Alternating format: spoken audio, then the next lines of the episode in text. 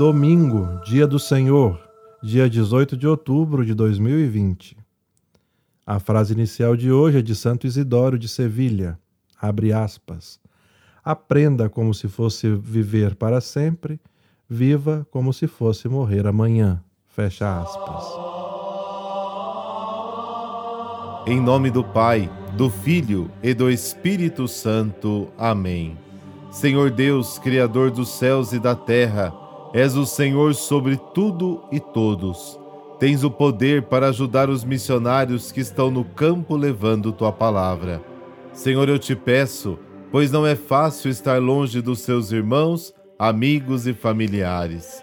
Senhor, tu és o nosso refúgio e fortaleza, socorro e conforto nas horas das aflições, e todos nós, teus servos, trabalhamos e vivemos para o teu louvor e glória.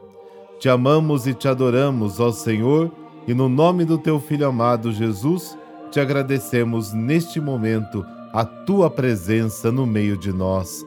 Amém.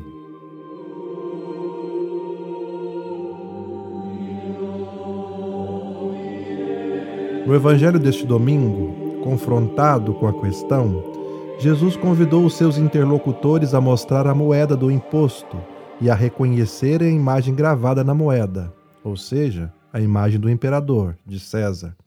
Depois, Jesus concluiu: Dai a César o que é de César e a Deus o que é de Deus. O que esta afirmação significa?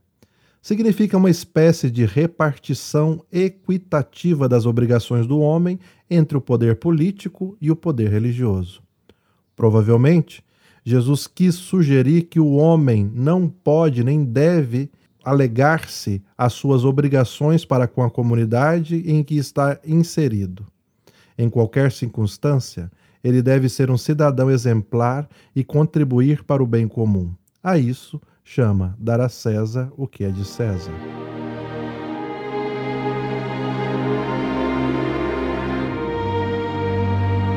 Evangelho, Mateus capítulo 22, versículos de 15 a 21.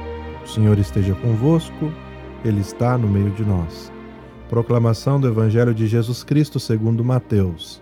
Glória a vós, Senhor. Naquele tempo, os fariseus fizeram um plano para apanhar Jesus em alguma palavra.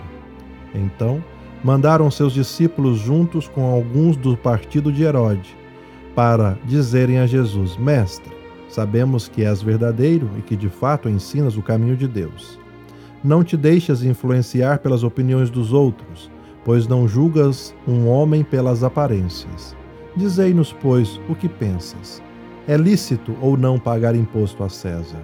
Jesus percebeu a maldade deles e disse: Hipócritas, por que me preparais uma armadilha? Mostrai-me a moeda do imposto. Levaram-lhe então a moeda.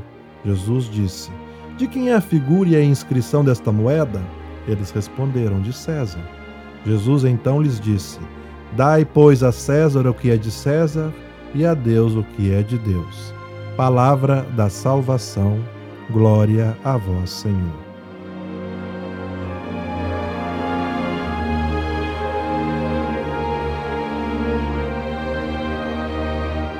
As moedas romanas antigas continham então a imagem do imperador, de César. Portanto, que sejam dadas a César. O homem, no entanto, não tem inscrita em si próprio a imagem do imperador ou de qualquer governante desta terra, mas sim o homem é imagem e semelhança de Deus. É isso que está inscrito em seu coração, em sua essência e em sua alma. Deus disse no livro do Gênesis: Façamos o homem, então, a nossa imagem e semelhança. Portanto, meus amados irmãos e irmãs, Deus criou o ser humano à sua imagem, criou a imagem própria sua.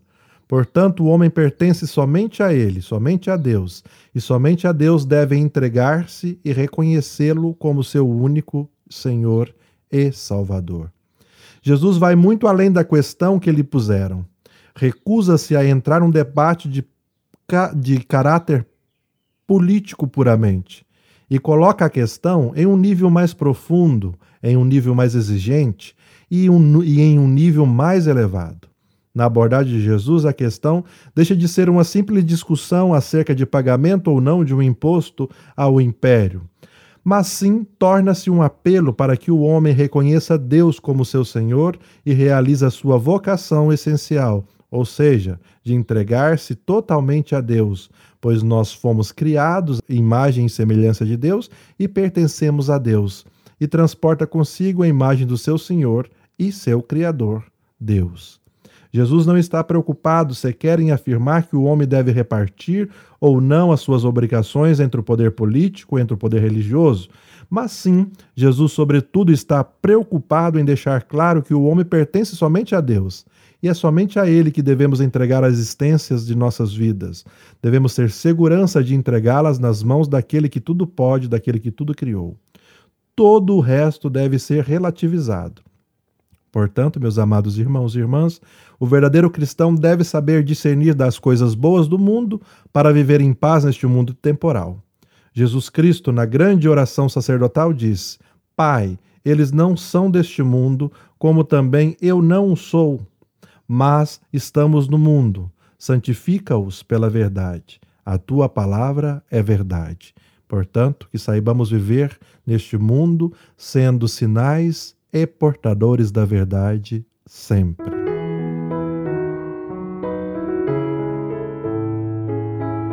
Estamos em festa na liturgia da igreja, pois lembramos a vida e o testemunho do evangelista São Lucas. Nasceu também em Antioquia da Síria, foi médico de profissão, foi convertido pelo apóstolo São Paulo, do qual se tornou inseparável e fiel companheiro de missão Colaborador no apostolado, grande apóstolo dos gentios em diversos lugares, de extrema e alta consideração, ele mantinha por Lucas, como seu portador e zeloso e fiel amigo de seu coração. Ambos fizeram várias viagens apostólicas e tornaram-se os primeiros missionários do mundo greco-romano.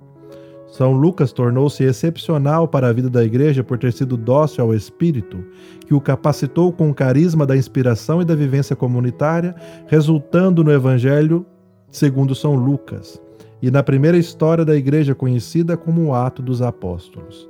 O historiador São Jerônimo afirma que Lucas viveu a missão até mais ou menos na idade de 84 anos, terminando a sua vida com o martírio. Por isso, nós rezamos sempre, cantamos hoje Lucas, teu martírio, teu sangue derramado por Jesus, os dois livros que trazes nos braços, é o teu halo de luz.